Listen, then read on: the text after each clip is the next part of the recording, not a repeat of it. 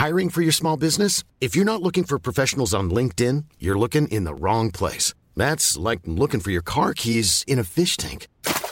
LinkedIn helps you hire professionals you can't find anywhere else, even those who aren't actively searching for a new job but might be open to the perfect role. In a given month, over 70% of LinkedIn users don't even visit other leading job sites. So start looking in the right place. With LinkedIn, you can hire professionals like a professional. Post your free job on linkedin.com slash people today.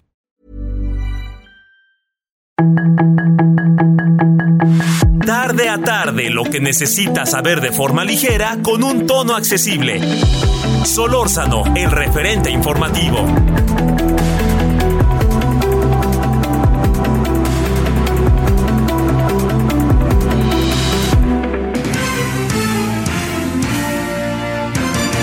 Bienvenidos, ¿cómo les va? Estamos listos ya para iniciar este espacio a través de el referente informativo, las entrevistas, las charlas, los cuestionamientos más importantes que se dieron en el transcurso de este espacio en este 2022 que se nos está yendo. El pasado 26 de abril, Javier Solórzano platicó con Carlos Ornelas. Él es académico de Educación y Comunicación en la Universidad Autónoma Metropolitana Unidad Xochimilco y especialista en temas educativos. El tema que trataron fue de que la Secretaría de Educación Pública planeaba eliminar los grados escolares y pues eh, a través de esta charla era importante conocer las seis fases de aprendizaje que se estaba proponiendo. A ver, dos asuntos. Uno, a ver si se puede rápido. ¿Por qué supones que se pospone tanto la comparecencia de la secretaria? Bueno, es, eh, aunque estoy lleno de dudas, por supuesto, pero, por supuesto. ¿por qué supones? O sea, ¿qué se debe, imagino? Sí. Eh, bueno, mi imaginación, mi intuición me dice que realmente no tiene una defensa, no tiene una explicación más que el presidente lo ordenó y fue categórico el 8 de marzo cuando dijo que no, que no iba a haber eh, regreso de las escuelas de tiempo completo, que si los papás querían destinar dinero de la escuela nuestra para eh, alimentación y pagar la hora a los horas hechos a los maestros que lo hicieran, pero así con desgana diciendo aquí no. Y fue tajante. Y eh, pocos días antes eh, había aparecido, habían aparecido, el 28 de febrero aparecieron en, el diario oficial de operación, eh, las reglas de operación del programa La Escuela es Nuestra, donde no permite que se destine más que para mantenimiento, aulas, compra de equipo, materiales, y el dinero va directamente a las sociedades de padres de familia. En teoría, eh, ya, ya viéndolo en la práctica, por lo regular llega y las directoras de las escuelas, luego, luego, sobre todo cuando hay buenas directoras, se hacen cargo de, administrar eso de la mejor manera posible. Y en otras, pues hay una opacidad increíble. La Auditoría Superior de la Federación dijo que más alrededor, menos poco menos del 50% de los fondos destinados para este proyecto, para este programa, no tienen ningún respaldo. O sea que tienen que, que o sea, no hay transparencia. Y, eh, pero más que nada, ¿qué les dicen los diputados? El presidente dice que no.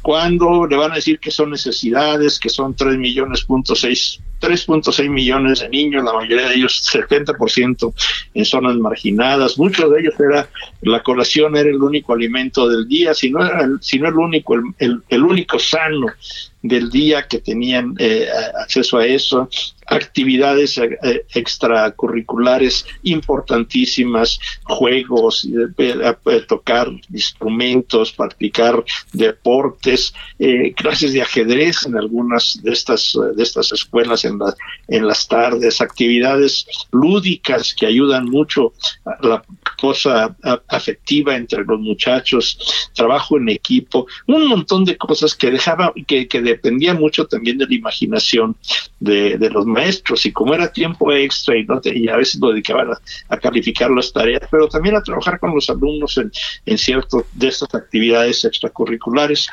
y en alrededor del 50% de esas escuelas clases de inglés.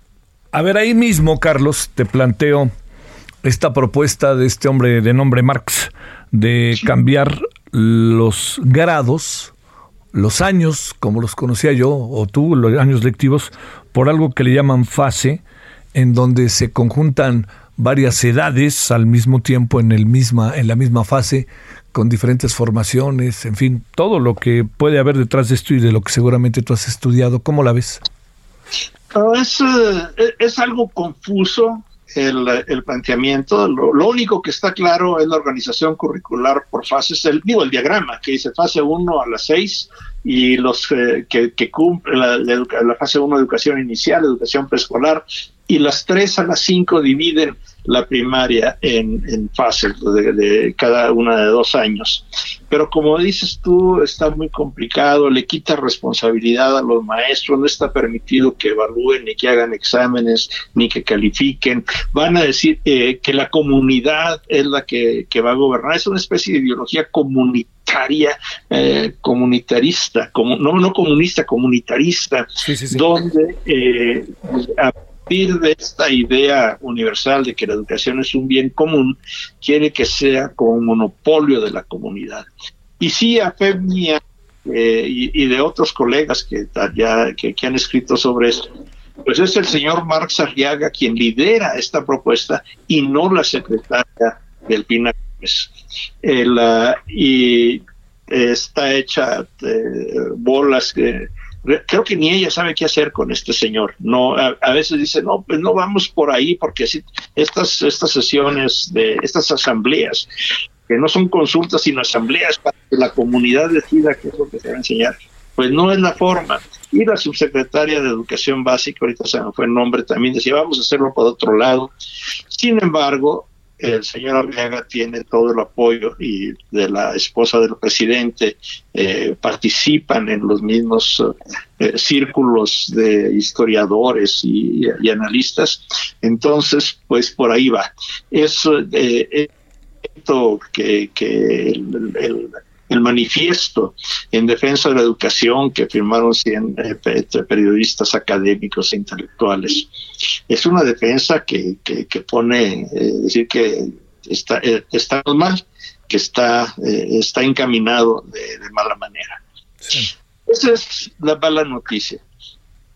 Oye, no, no que la otra, no que la, sea buena, pero hay otra, hay otra noticia alterna. ¿Qué pasó, Dime? A ver, ahorita me dices la otra para que la sumes a esto.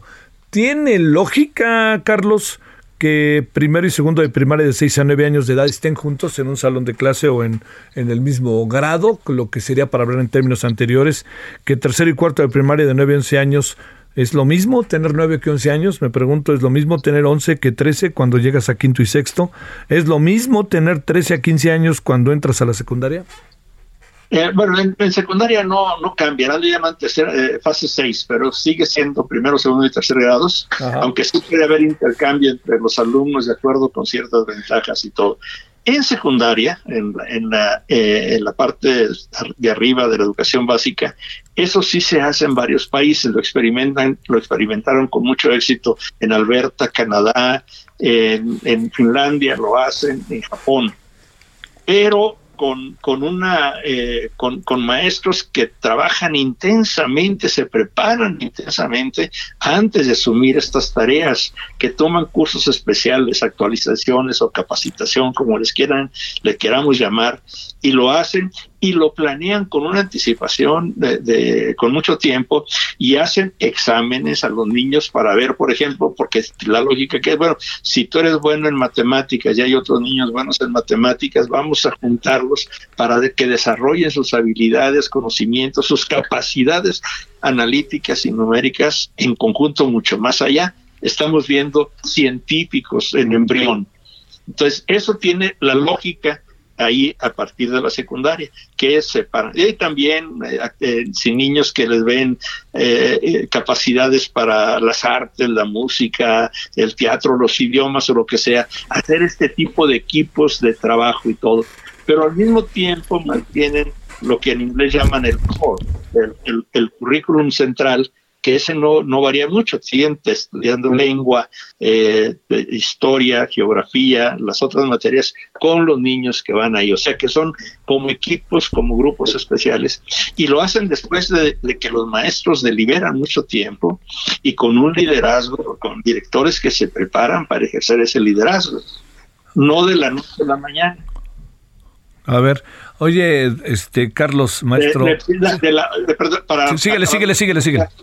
En la en, primaria no de hasta donde llega mi conocimiento no tengo antecedentes de que se haga en ninguna parte del mundo. Sí. Oye, a ver, me dijiste, esta es la mala noticia. ¿Me insinúas que hay una buena noticia o no hay buena noticia? tal vez no sea tan buena, pero da algo, alguna expectativa. A ver el, la fuerza de la costumbre. Jacques Delors, el, el, de los cuatro pilares de la educación del informe de la UNESCO, eh, hizo un, un, artículo en 2013 donde revisita los cuatro pilares y hace una, una, una observación contundente. Dice, la escuela es una institución muy sólida, muy difícil de cambiar, tiene reglas, tiene eh, rutinas y sus actores principales, los maestros, tienen tradiciones que se, cultivaron a lo largo de mucho tiempo. Por eso cuando aspiramos a hacer reformas en el corto plazo están destinadas al fracaso.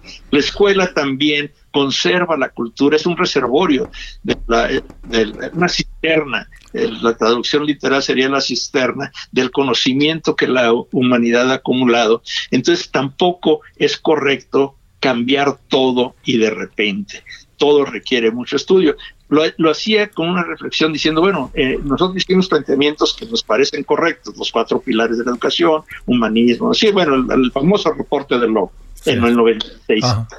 Pero a lo mejor no estimamos la resistencia de, de, la, de la institución escolar, de que es, son sólidas y además tiene esa solidez, no todas esas tradiciones, no todas son eh, eh, nocivas, tienen muchos valores positivos, entre ellos el reservorio de la cultura.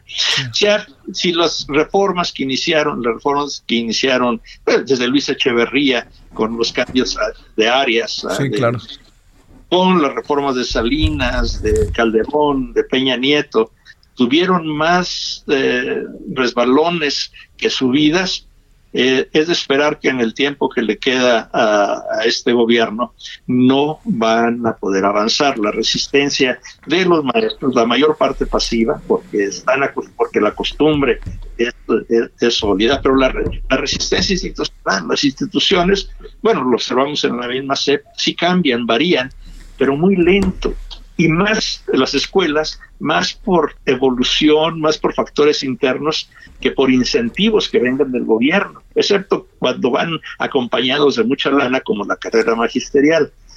Pero difícilmente cambian, es, muy duro. Y además hay la oposición de estos intelectuales, de organizaciones sociales, de activistas, de, periodistas, que están en, estamos en la crítica diciendo esto, esto no está bien. Sí, sí. Y la oposición, algo vociferante que empieza a, resaltar de la coordinadora, no tanto en defensa de, bueno, sí en defensa de lo de ellos, de sus tradiciones y todo, pero sí en contra, ya abierta mente eh, de, las propuestas del presidente.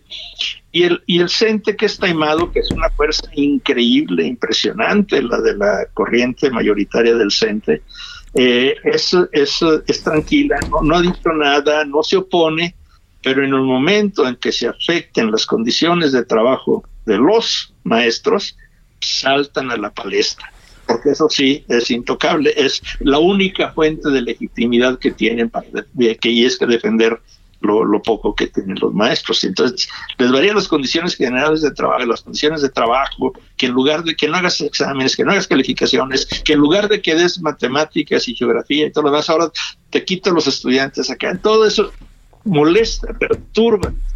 Y bueno, pues, la, tradición magisterial es muy sólida en este país. Sí, sí, sí. algunos lo critican mucho, nos ven como eh, rémoras que no quieren cambiar y otros que analizamos con un poco más de detenimiento, vemos que hay razones por las cuales no quieren cambiar. Oye, para cerrar, Carlos Ornelas, este, eh, por más que echen toda la caballería en mañaneras, por más que la señora diga que ahora sí el jueves va a comparecer. ¿No le ves futuro a este proyecto? A las escuelas de tiempo completo el presidente ya dictó. Sí. Dictó sentencia sí, sí, y el, incluso las diputadas de la, diputada de la presidenta de la de, Educación, la Veracruzana, ahorita Tania algo, eh, dijo, no, sí, estamos en defensa y el presidente ya no dijo que va a cambiar. No es cierto, y el presidente dijo que no, y ella tuvo que cambiar. No, no, la escuela nuestra es superior y va a estar mucho mejor que antes y vamos a tener más y todo. Puro bla, bla, bla, bla, bla. Una, una devoción a lo que diga el presidente es, intocable. Así es que pues yo, yo pienso que la palabra correcta es, digo, el concepto correcto es que el presidente dictó sentencia y así se va a ejecutar. Y como la, la secretaria no tiene manera de explicar que el presidente dictó, pues está posponiendo, no va, que sí, que se espera el jueves, es el último día hábil de esta, de esta temporada, y a lo mejor se, se va, se le va a infectar alguna uña y, no va a poder ir. Oye, ¿y lo de las fases? Bueno, es lo que te digo, es eh, eh, desde mi perspectiva está destinada al fracaso porque la resistencia institucional, las costumbres magisteriales, la oposición abierta de la coordinadora y de intelectuales y de investigadores y la, eh, la posición que ahorita no es de oposición del CENTE, va a frenar todo eso. Esto, todo este planteamiento requeriría mínimo, mínimo unos tres o cuatro años de estudio, de discusiones, de proyectos, de capacitación previa de docentes, de planes pilotos, de ver cómo participan los maestros, quiénes le entran, quiénes no, de qué manera. Y no tienen tiempo ni siquiera para eso, por eso lo quieren hacer de sopetón, de arriba para abajo. El presidente dice que se haga y hágase, pero aquí sí, pues no se va a hacer. Carlos Ornelas, te mando un gran saludo y mi agradecimiento. Solórzano, el referente informativo. El referente informativo con Javier Solórzano, lo más importante de la semana.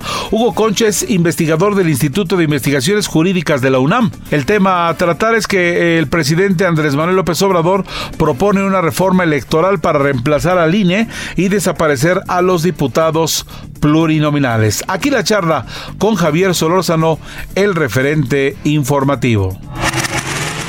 Oye, ¿pusiste cara de Watt con la propuesta de reforma electoral o qué, qué te parece, qué piensas todo esto que hoy ha sido inevitablemente tema de conversación? Sí, pues mira, se trata de una, de una reforma complicada. Sí, sí puse cara de Watt y la seguí poniendo a lo largo del día. Conforme además descubrí que lo que nos presentaron en la mañana era un poco diferente a lo que trae la iniciativa.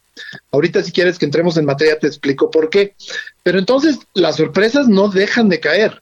Ya el presidente, obviamente, desde hace varios meses nos había alertado que esto se estaba cocinando y que nos lo iba a presentar.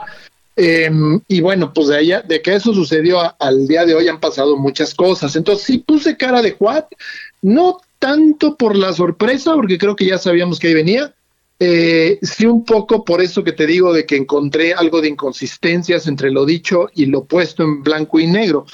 Y luego, la verdad, también he estado aquí tratando de entenderle a detalles porque es una propuesta, como muchas veces pasan con las reformas que traen tantos artículos involucrados, esta trae 18 artículos constitucionales, pues la verdad es que tiene claroscuros, ¿no? No se puede decir, sería un simplismo independientemente de, de qué lado de la polarización uno se encuentra, eh, que ya es casi inevitable, pero sería muy superficial decir, si lo queremos hacer con seriedad, eh, que es mala o buena reforma, porque hay cosas que suenan muy interesantes, que suenan importantes, que suenan incluso necesarias, y hay otras que de plano dices, híjole, esto, esto es un retroceso, esto no va a ayudar en nada, ¿no?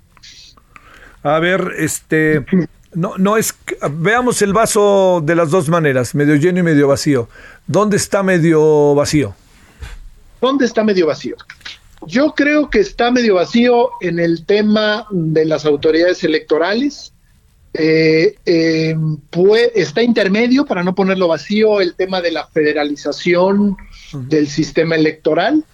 Ah, y, yo diría que esos son los puntos. Y está un poco vacío, porque es más retórica que, que verdad. El tema de la austeridad y el ahorro, ¿no? Que se pone además como el gran eh, objetivo a lograr. Está medio vacío el tema de querer quitar el financiamiento público a los partidos políticos. Eso me parece que, hijo, no me acaba de convencer, ¿no? Eso yo creo que es un tema del lado de los vacíos. Eh, y creo que básicamente esos son los que yo veo del lado de los vacíos. Oye, a ver, para, entrar eh, ahí en el tema de la federalización, te pregunto, Hugo, eh, digamos, mi experiencia en medios públicos, en trabajos que he hecho como parte de procesos electorales en los OPLES, en el propio INE. Una de las cosas que me parece que resultó muy interesante, porque incluso estuve en debates de, de gobierno para, para este, elecciones para gobernador, gobernadora en varios estados, de alguna otra manera encontré en los OPLES una eh, eh, virtudes, ¿no?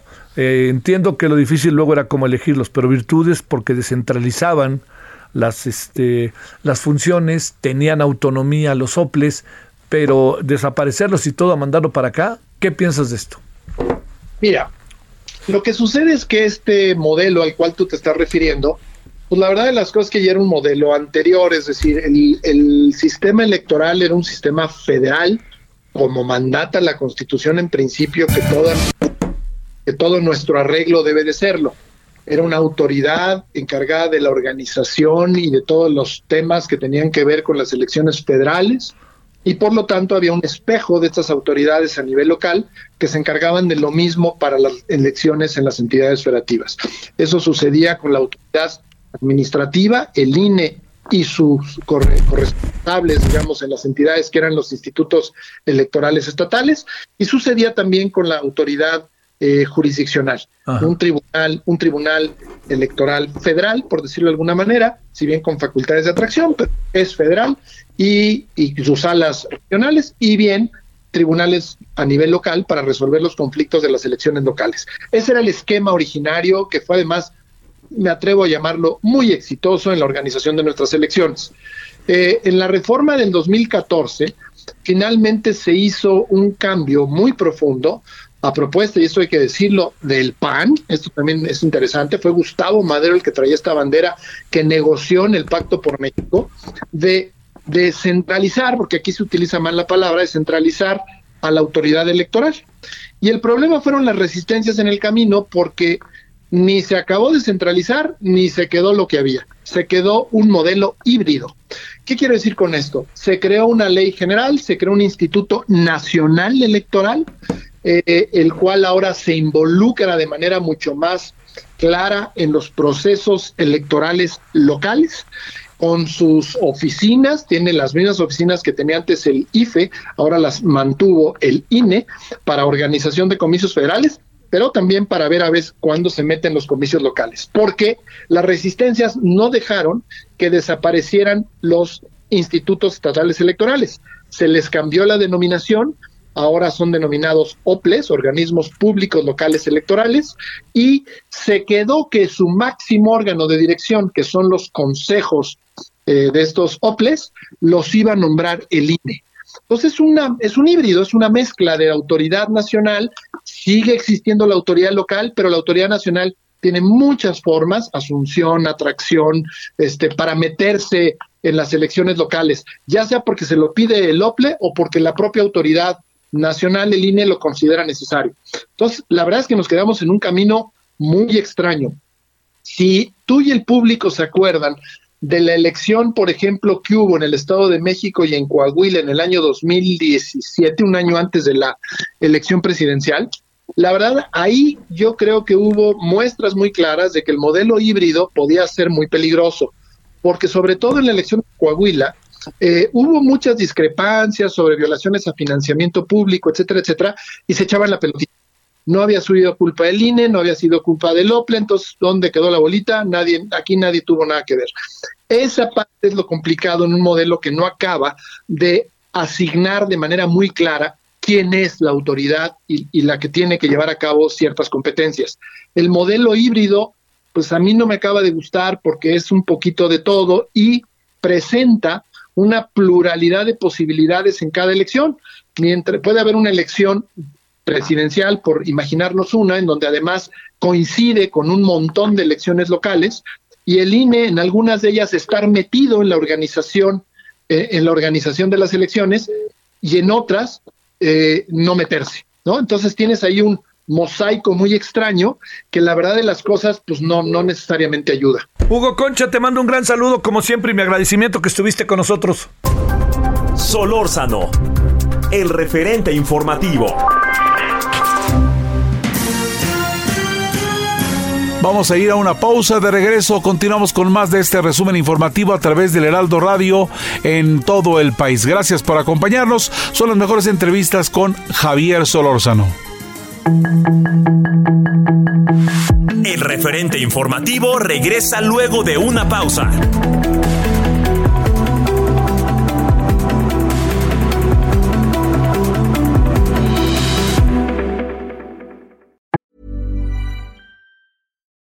Millions of people have lost weight with personalized plans from Noom, like Evan, who can't stand salads and still lost 50 pounds. Salads, generally, for most people, are the easy button, right? For me, that wasn't an option. I never really was a salad guy. That's just not who I am. But Noom worked for me. Get your personalized plan today at Noom.com. Real Noom user compensated to provide their story. In four weeks, the typical Noom user can expect to lose one to two pounds per week. Individual results may vary.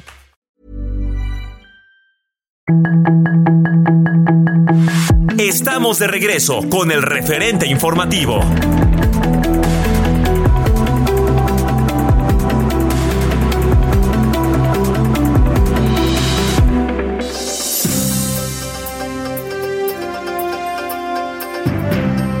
Lo más sobresaliente del 2022 a través del Heraldo Radio en todo el país. Amigos de Monterrey, gracias por su preferencia, así como ustedes que nos sintonizan en el norte, en Tampico y en Chilpancingo Guerrero. Vamos a continuar con más de este especial de Javier Solórzano. José Urbina, miembro de Sálvame del Tren, platica en torno a que pues un juez había ordenado otra suspensión provisional al tramo 5 el pasado 3 de mayo. Ya sabemos qué ocurrió pero en ese momento se da esta charla con Javier Solórzano. A ver, tenemos dos minutos para que nos digas qué, qué pasa con qué pasa con esta nueva suspensión. ¿Qué significa? ¿Siguen trabajando o no están trabajando y sí está suspendido? No están trabajando, se está respetando la ley como uno podría esperar. Claro que bueno. Eh, y el mío fue el primer amparo de muchos. O sea, yo no soy el único que estaba afectado por lo que estaban haciendo, ¿no? Entonces, eh, mis, eh, mis colegas rusos y yo presentamos este amparo, pero hay mucha gente, no es verdad que somos los únicos que nos quejamos, eh, hay mucha, mucha gente que está afectada por lo que está pasando y fueron presentando sus amparos y han ido saliendo. Entonces, no es la única suspensión preventiva. Este amparo que salió ayer es una, un amparo que es diferente a los anteriores porque no se enfoca solamente en el tramo 5 Sur, que era de Playa del Carmen al Tulum. Este lo detiene, ahora sí desde Cancún hasta Tulum. No pueden mover un dedo. Oye, a ver, cierro preguntándote. El presidente y varias ocasiones ha aparecido el tema de un decreto que cambiara las cosas. ¿Qué piensas? Pienso que se tendrá que escalar legalmente porque, según tengo entendido, la ley es la ley y los decretos también tienen que pasar por ella, ¿no? Sí. Entonces, eh, ya estamos preparados, por lo que me han comentado mis abogados, para enfrentar también eso, ¿no? Aquí las cosas no se tienen que hacer a la fuerza, se tienen que hacer eh, por lo que necesita y quiere el pueblo, ¿no? Respetando una agenda política. Hijo, volvamos a, volvamos a trenes de pasajeros en todo el país, dice el presidente. Pues mira, yo no tengo ningún problema siempre y cuando se respete la naturaleza. No, yo, o sea, yo aquí mi, mi pelea no es contra los trenes, mi pelea es eh, a que los hagan con los estudios. Imagínate, estuvo diciendo, dice y dice que sí tenían los permisos, que sí los tenían, que sí los tenían, hasta que al final, gracias a la presión mediática, a la presión de la sociedad, agarran y reconocen, pues no, siempre no los tenemos, estamos trabajando en ello, y ya se llevaron por delante bastante selva. Sí. Entonces, eh, y, te, y, tener la manifestación de impacto ambiental no significa tener un permiso. Claro. Significa que hicieron los estudios y de ahí hay que ver si sí se puede sí. hacer la obra. Sí. Así que nos falta camino, Javier, nos falta camino. Te mando un gran saludo, José, con mucho cariño. Estamos Gracias. en contacto. Gracias. Solórzano, el referente informativo. Pedro Tello, consultor en economía. Está la charla que el pasado 4 de mayo tuvo con Javier Solórzano, el referente informativo. Paquete contra la inflación y la carestía. Eh, entiendo las voluntades que hay y entiendo que han de haber hecho amarrado ahí dos tres cosas, habrán hecho, este, les habrán torcido el brazo a más de alguno. ¿De qué se trata esto? Yo diría que quizás para, para empezar, Javier, eh, quisiera yo retomar los, las palabras del presidente cuando señaló que este paquete contra la inflación y la carestía, subrayo, no resolverá por completo el problema de la inflación, pues se trata de un acuerdo de buena voluntad. ¿Por qué no lo va a resolver? ¿Qué puntos buenos y qué puntos eh, malos contiene este paquete? Los puntos buenos son que intenta establecer una lista de 24 productos de consumo generalizado, particularmente para las familias con menores ingresos y a las que más eh, ha, ha afectado la inflación, a partir de un acuerdo con empresarios de la industria y de la actividad comercial para que de manera voluntaria fijen en la medida de lo posible los precios de esos 24 productos. Eso es bueno partir de un acuerdo en productos de consumo generalizado. Es bueno también que se busque a través de este paquete impulsar la producción de alimentos en el territorio nacional y hacer más eficiente particularmente el traslado de esos alimentos desde los centros de producción hasta los centros de venta al consumidor final. Es bueno también que se busque eliminar los impuestos que se pagan en aduanas para aquellas materias primas y alimentos que no producimos en México en cantidades suficientes y que permitirían reducir los costos de los mismos al internarse en el territorio nacional. Y es bueno también, diría yo, el compromiso gubernamental de hacer más eficiente el trabajo de vigilancia en carreteras, asumiendo que el transporte de mercancías y el robo al mismo se ha convertido en un problema muy serio que también ha impulsado al alza los costos de traslado de productos que consumimos usted y yo en los grandes centros comerciales. Hasta ahí diría yo que estamos hablando de un paquete de buenas intenciones, no de compromisos muy bien cimentados, que apuntaría en la dirección correcta. Pero no es un buen paquete, Javier Auditorio, por dos razones fundamentales. A ver, tenemos que empezar por entender que la inflación en México tiene un origen que no eh, eh, nada tiene que ver con la escasez de productos. No es que tengamos escasez de productos y por ello aumentan sus precios. Tampoco tenemos inflación porque existe especulación de los grandes comercios o de los grandes productores, particularmente de los alimentos que mayor eh, que mayor consumo tienen en todo el territorio nacional. Y tampoco tenemos una inflación por prácticas monopólicas de empresas que deciden establecer un precio para que el consumidor termine por pagar donde quiera que compre esos, esos artículos el precio que fije el monopolista. No tenemos entonces una inflación motivada por prácticas que eh, eh, puedan controlarse a partir de acuerdos, sino tenemos una inflación de costos.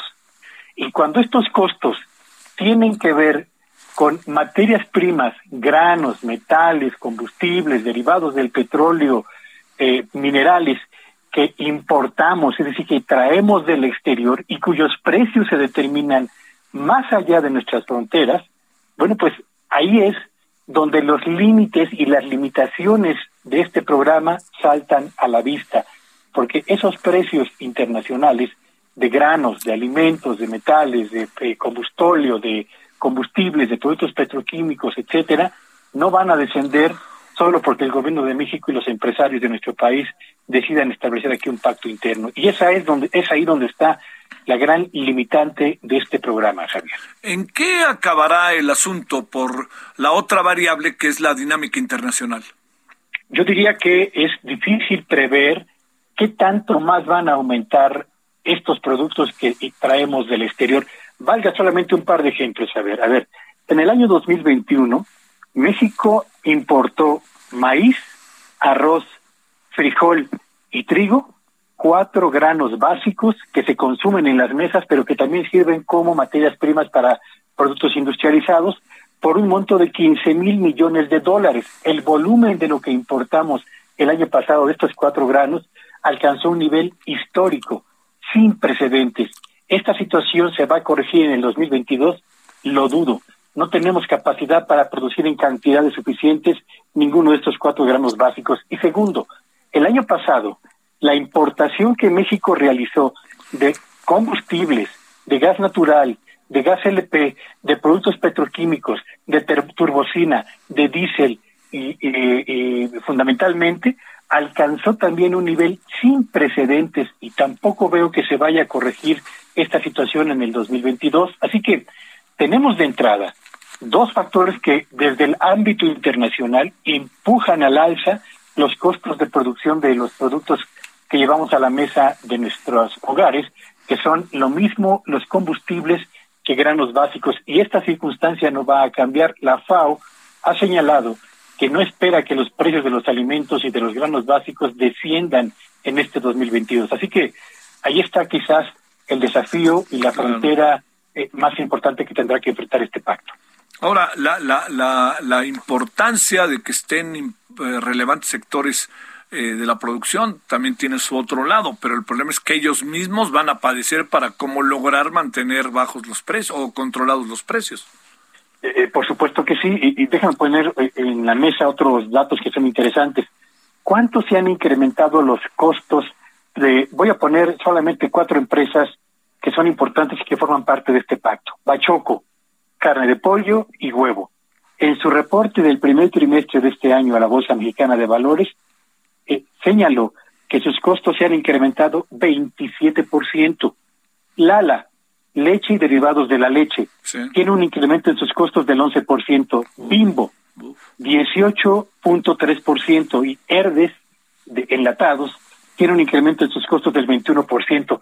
Si estos costos se siguen incrementando en el segundo trimestre y en lo que resta de este año, Javier Auditorio, es difícil, por más que esfuerzos que realicen estas empresas, que puedan absorberlo contra el sacrificio de parte de sus utilidades, por una simple razón. Son empresas que cotizan en la bolsa de valores y tienen que justificar a los accionistas que han comprado parte de sus eh, papeles, de sus bonos, de sus acciones, el por qué toman decisiones que atentan contra el incremento de sus utilidades.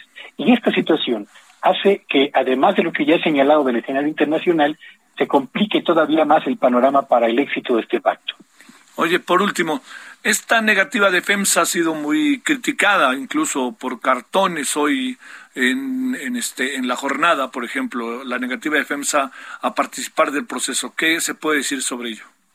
Bueno, yo, yo creo que estamos frente a un ejemplo más de una empresa que ha entendido que tiene compromisos muy específicos con sus accionistas, pero que al mismo tiempo tiene costos que se han venido incrementando y que no puede finalmente eh, prever hacia adelante para poder tomar un compromiso de contención, de fijación o eh, de moderación en el incremento de sus precios. Y, y, yo creo que estamos frente a una decisión libre que, bueno, no gusta, pero forma parte finalmente de las libertades que tienen los empresarios en este país. Y por último, y muy rápido, Javier, porque es un asunto importante. Eh, dame un minuto. sí, claro. No vaya a ser, no vaya a ser, Javier Auditorio, que en este ánimo por evitar que los precios aumenten a un ritmo tan acelerado como el que hemos venido registrando en los últimos meses, haya empresarios y haya empresas que nos hagan, nos vayan a meter un gol por lo que yo llamo la inflación encubierta. ¿Qué es esto? Que nos vendan productos que antes venían en envases de un litro, ahora en envases de 900 litros al mismo precio que tenían en este momento y nos hagan creer, ¿no? Que estamos comprando lo mismo, este, pero en realidad nos estén dando menos. Y, y, hay dos ejemplos que ya existen y que están en la mente de todos los que nos escuchan. Jabón de tocador, usted recordará que hace aproximadamente un par de años era muy fácil encontrar jabones de tocador de 200 gramos. Hoy los reto a que me presenten uno de 200 gramos. Hay solamente de 150 gramos y los precios de esos jabones van para arriba. Y yogur, que antes había presentaciones de un litro, ahora lo encuentra usted en presentaciones de 900 mililitros. Sale. Pedro Tello, te agradezco mucho que hayas estado con nosotros, Pedro. Es un gusto. Muy buenas tardes. Gracias, Pedro. Solórzano, el referente informativo.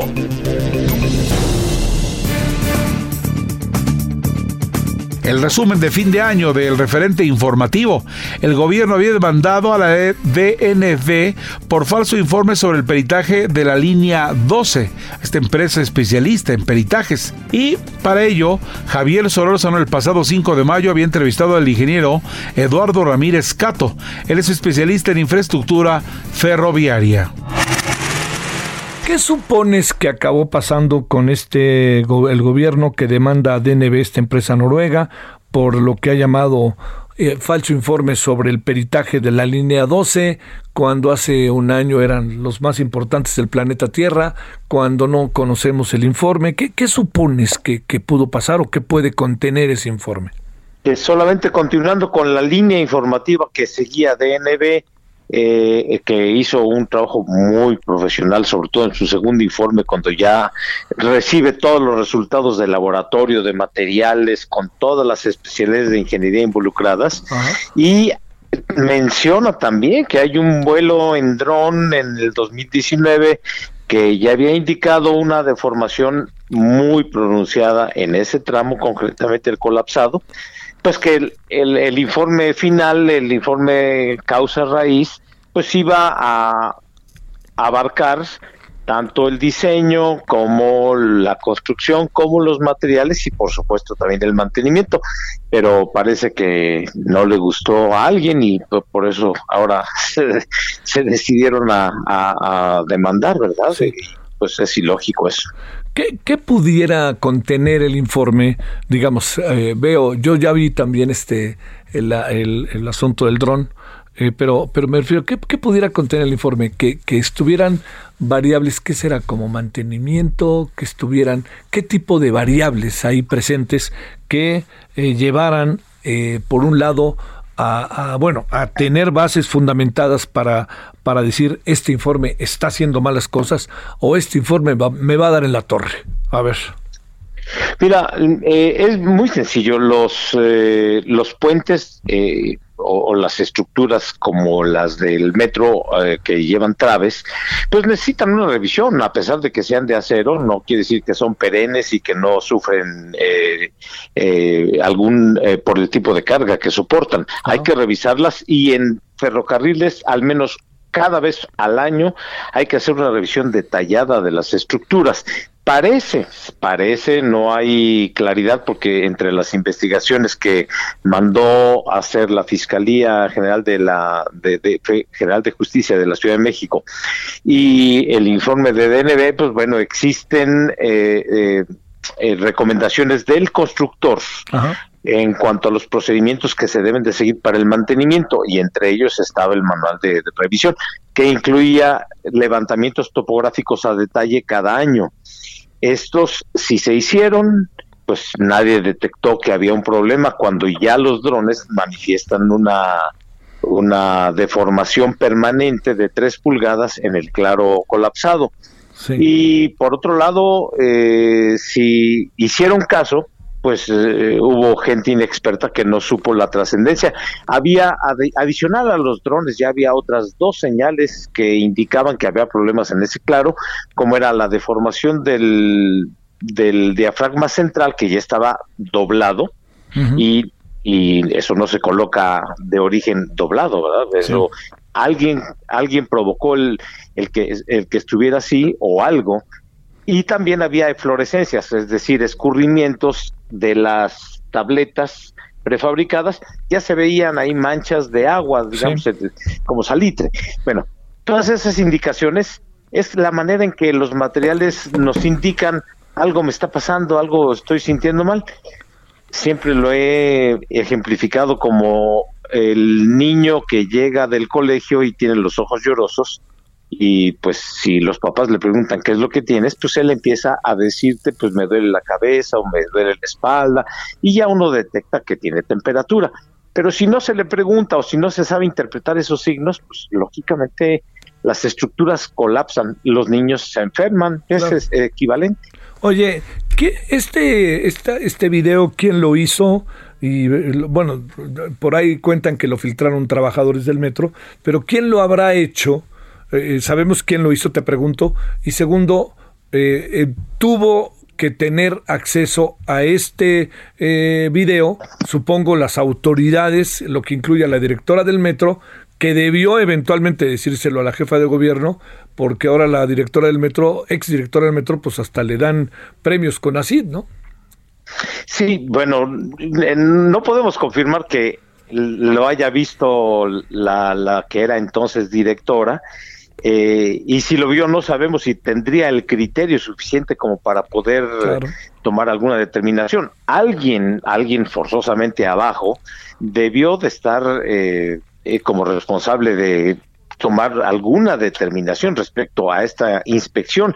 De otra manera, ¿cómo se explica que mandan a hacer un estudio y no hay quien eh, haga un análisis crítico de esa, de esa condición?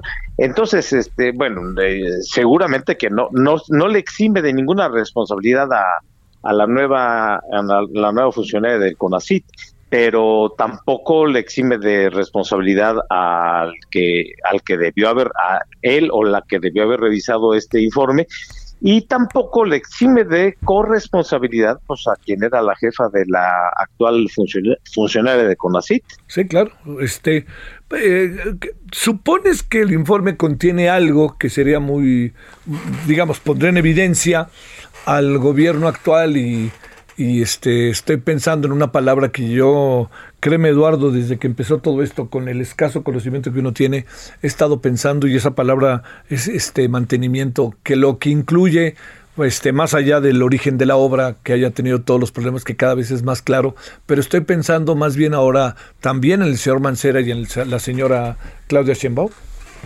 Sí, mira, eh, eh, lógicamente no hay una, una causa única en un accidente como estos. Es una suma de, causas. Y entonces, eh, desde el diseño, hay evidencias de un diseño deficiente al momento de que colocan solamente una trave, una viga debajo de cada, de cada vía. normalmente se deben de colocar al menos dos bueno, aquí colocaron una, pero además con deficiencias. Ya nos han dicho eh, que si los, eh, los diafragmas no estaban bien conectados al patín inferior y por eso se generaron las las eh, la fatiga inducida. Bueno, ese es, ahí nada más es una muestra. La construcción, pues obviamente los famosos pernos de Nelson que faltaron y que estaban muy muy irregularmente colocados. Los materiales que también deben nos hace ver algunos concretos este de pésima calidad pero también dejaban ya ver el mantenimiento. Por supuesto que el mantenimiento o fue nulo o fue precario o fue eh, realizado por personas inexpertas o, indolentes, pero esas cuatro, esas cuatro ramas, digamos, de, la ingeniería eh, estuvieron eh, faltando y pues lógicamente una parte le corresponde al, al gobierno de Mancera, otra parte al gobierno de Claudia Sheinbaum y todo lo demás creo que se le carga al gobierno de, de, Marcelo Ebrard. Este, ahora también hay algo eh, ahí para cerrar, este Eduardo. Eh, bajo las condiciones en las que en las que estamos, eh, parece que todo se remite a los pernos y el grupo Carso con la indemnización y dando la cara, pues está asumiendo de repente pienso que toda la responsabilidad, pero también hay, yo supongo que otros actores respecto a la responsabilidad que eventualmente puedan tener, ¿no?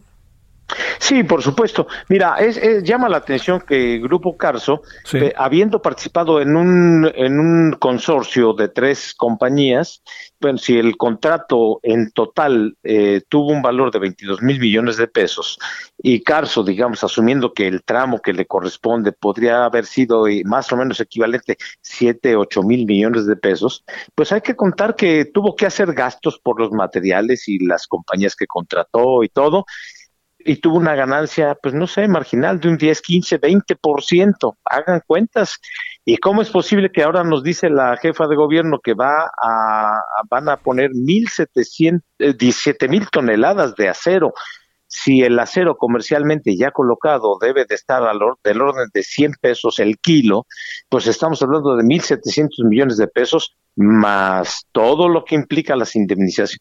Es decir, aquí alguien no nos está diciendo la verdad o alguien está siendo excesivamente generoso para donar tanto dinero por una causa que aparentemente no fue su culpa porque no hubo vicios ocultos, como nos dijeron también saliendo de Palacio Carlos Slim, pues si no eran los vicios ocultos, entonces eran vicios visibles, pero los vicios los había. Y pues claro, el premio ahora es el Tren Maya y pues en fin, todas las obras que le han dado, de manera que, pues, y por supuesto, como tú, tú preguntas, debe de haber otros responsables con nombre y apellido. Yo no puedo creer que hoy la Fiscalía tenga solamente inculpados a ocho funcion exfuncionarios y a dos personas de la iniciativa privada, es imposible que haya una cadena tan corta de errores y de contubernios, digo, porque aquí, así hay que decirlo, pues aquí hubo corrupción flagrantemente. ¿En qué magnitud? Eso, eso creo que sí le corresponde a la, a la Fiscalía de la Ciudad de México determinar cuál es el grado de, culpabilidad o de responsabilidad de los diferentes eh, eh, actores, ¿verdad? En este caso, pero bueno, debe de ser un poco más larga la lista. Te mando un saludo, ingeniero Eduardo Ramírez Cato, gracias. Gracias, Javier. gracias, buenas tardes. Solórzano, el referente informativo.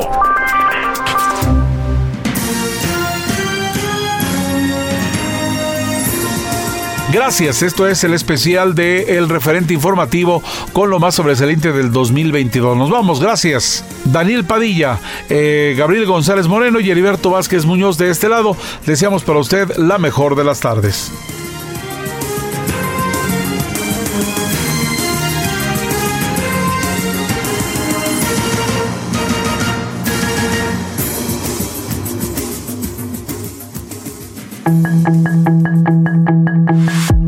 Hasta aquí Solórzano, el referente informativo.